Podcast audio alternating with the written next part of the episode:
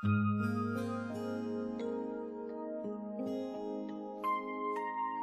马拉雅的朋友，大家好！熟读唐诗三百首，不会吟诗也会吟。今天跟大家分享司空曙的五言律诗《喜外地卢纶见宿》。静夜思无邻，荒居旧业贫。雨中黄叶树，灯下白头人。以我独陈酒。愧君相见频，平生自有份，况是蔡家亲。这首诗的题目是《喜外弟卢纶见宿》，所谓外弟就是表弟，所以这是司空曙因为表弟卢纶来访，并且留宿而写成的诗。不过呢，司空曙和卢纶还不仅仅是表兄弟的关系，他们都是诗人。还同属于唐朝一个重要的诗歌流派，叫大历十才子。所谓大历十才子，是活跃在唐朝大历年间的一个诗人群体。这个称号最早见于诗人姚和的《集玄集》，说李端和卢纶、集中福、韩翃、钱起、司空曙等等人相互唱和，号石才子。不过呢，这十个人虽然有石才子的名号。却并不是像《红楼梦》里讲的啊，结成海棠社呀、桃花社呀那样啊，组建诗社，成为共同的诗社成员。他们从来就没有过任何共同的组织，只不过是生活年代相仿，大家互相交往，彼此唱和，对诗有很多共同见解。从外人的角度来看，有许多共性，所以才被称为大力士才子。就相当于魏晋时期的竹林七贤嘛。那他们到底有什么共性呢？简单来说，他们都擅长写五言律诗。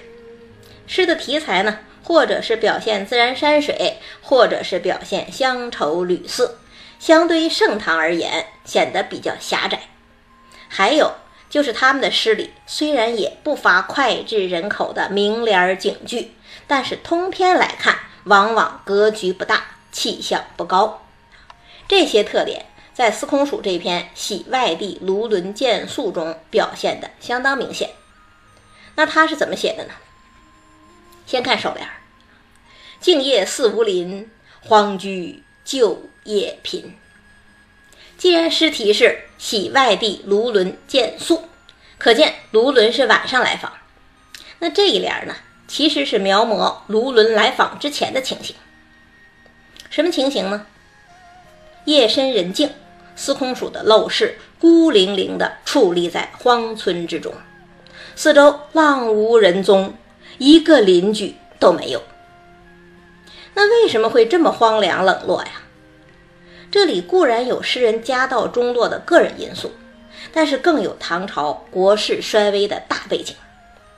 我们刚刚说过，司空曙是大历十才子之一。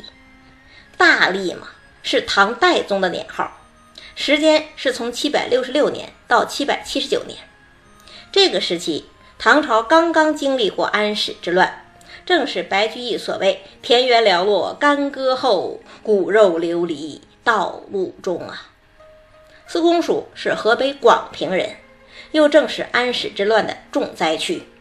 大乱之后，残破不堪，诗人困守荒村。贫无所依，首联十个字，虽然并没有点明任何社会背景，但是一片萧条夜景已经呈现在我们面前了。那颔联怎么接呢？雨中黄叶树，灯下白头人。屋子外面秋雨潇潇，黄叶纷纷飘落，屋子里面。孤灯如豆，一位白发老人垂头独坐。这一联啊，写的真冷落，真凄凉，但是也真好。好在哪儿呢？第一个好处，他把秋天的意象都用足了。那在中国人的心里，秋天到底是什么样的呀？固然王维有“随意春芳歇，王孙自可留”。刘禹锡有“自古逢秋悲寂寥，我言秋日胜春朝”。杜牧还有“停车坐爱枫林晚，霜叶红于二月花”。但是这些呀，在秋天的意象里都不是主流。古人对时序的变迁比今人敏感。秋天草木凋零，让人不免产生生命消逝的伤感。战国时期，宋玉就说：“悲哉，秋之为气也！萧瑟兮，草木摇落而变衰。”飘零的黄叶是秋天最经典的景象，它背后隐喻的年华老去、生命枯萎，也成了秋天最主流的意象。那有了这个前提。我们再来看这一联诗：黄叶，这是自然的秋天；白头，这是人生的秋天。以白头对黄叶，已经让人产生凄凉之感。何况黄叶之前还要加一个雨中，白头之前还要加一个灯下。寒雨潇潇，黄叶不落也要被打落。这是自然之秋的加强版呐。那昏灯闷景，青丝也会愁成白头，何况坐在灯下的已然是一个白头老翁。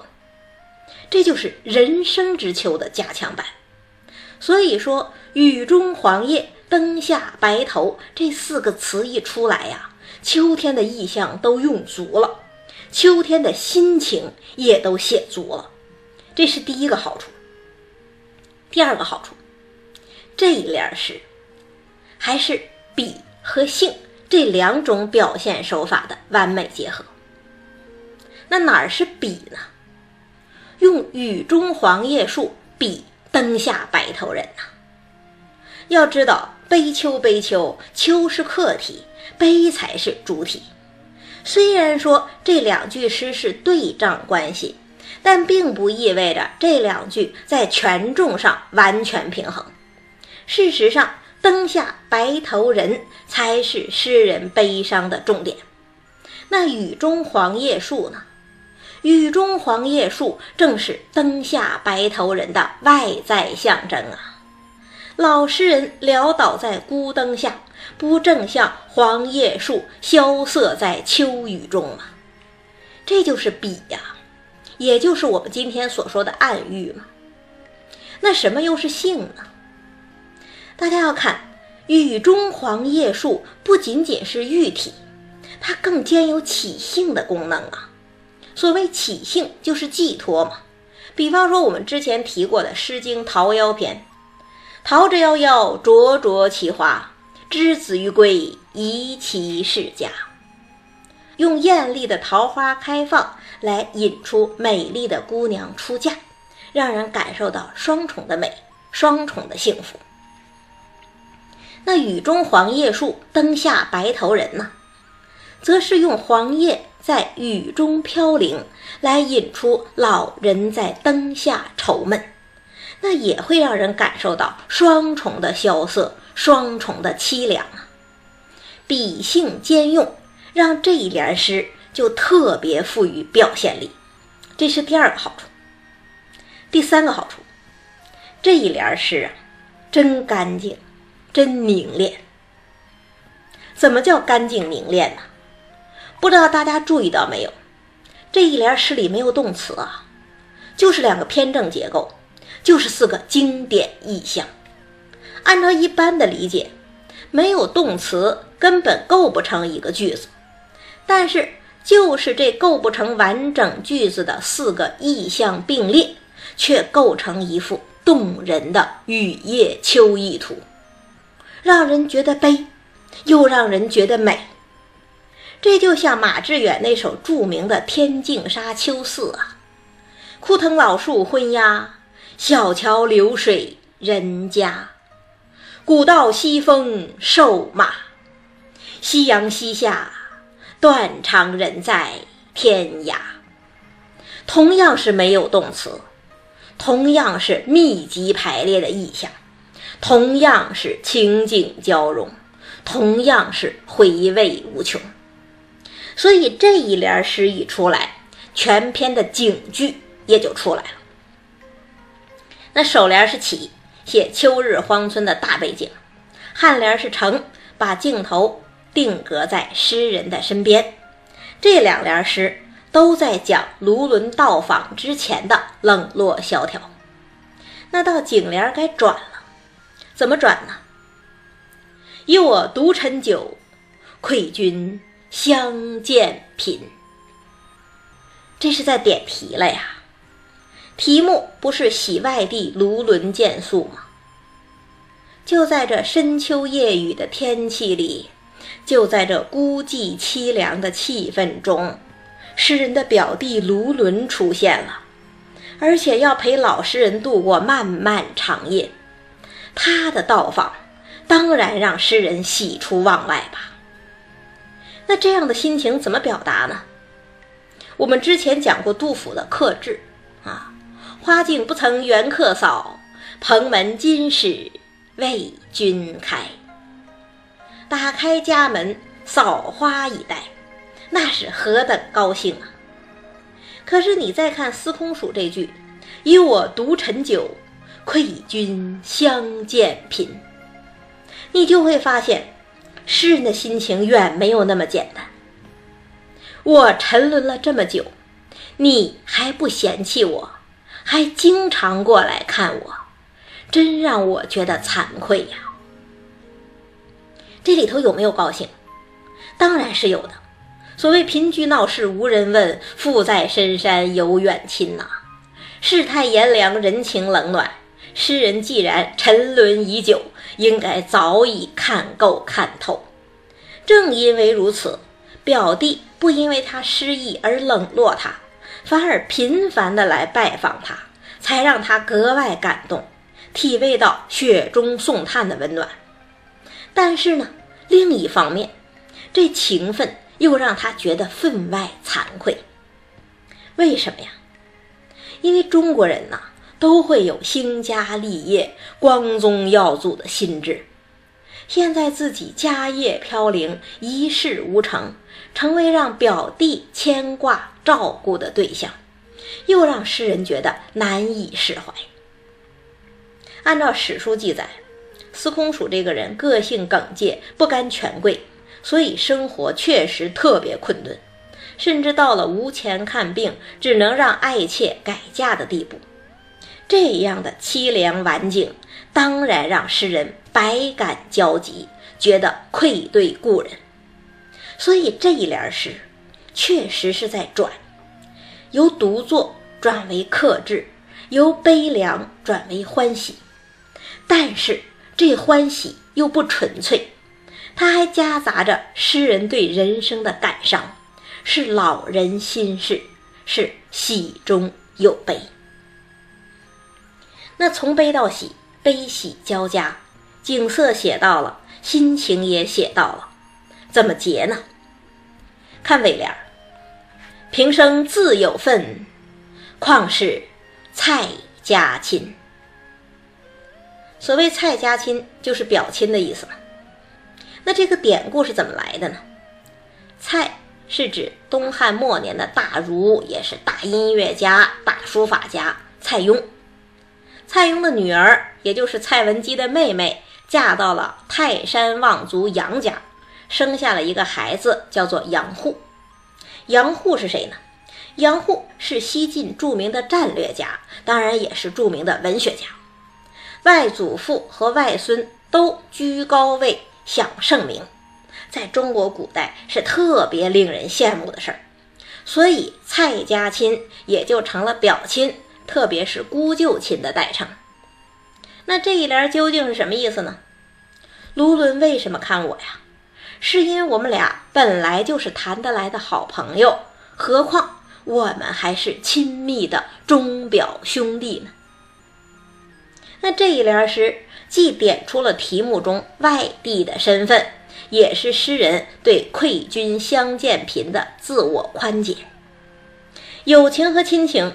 本来就是人生中最重要的情感支撑，诗人从卢纶这里得到了，这也算是他落魄人生中的一抹亮色吧。这当然是喜，但仍然是喜中带悲。近代文学家于碧云谈这首诗，说这首诗啊是反正相生，前两联写悲，后两联写喜。从章法上看，确实如此。但是呢，前两联的悲是真的悲，而后两联的喜则是喜中也有悲，这就让诗的整体基调定在了感叹悲凉上，写的秋意逼人。那整首诗说完了，什么感觉呢？有两个特点最突出。第一个，回避大叙事，刻画小心情。我们一开始就说，司空曙的落魄固然有个人因素，但也有安史之乱这个大的时代背景。但是你看，在这首诗里，诗人却并不直面这种社会伤痛，而是从一开始就让背景虚化。直接进入他的眼前事、心中情。这其实不是司空曙一个人的事儿，而是大力十才子的整体风格。在他们的诗里，已经没有大江大河的壮阔风景，也没有大悲大喜的人生感悟。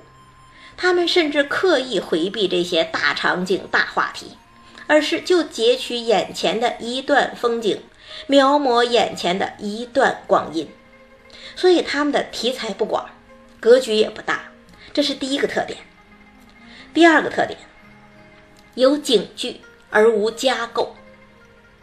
雨中黄叶树，灯下白头人。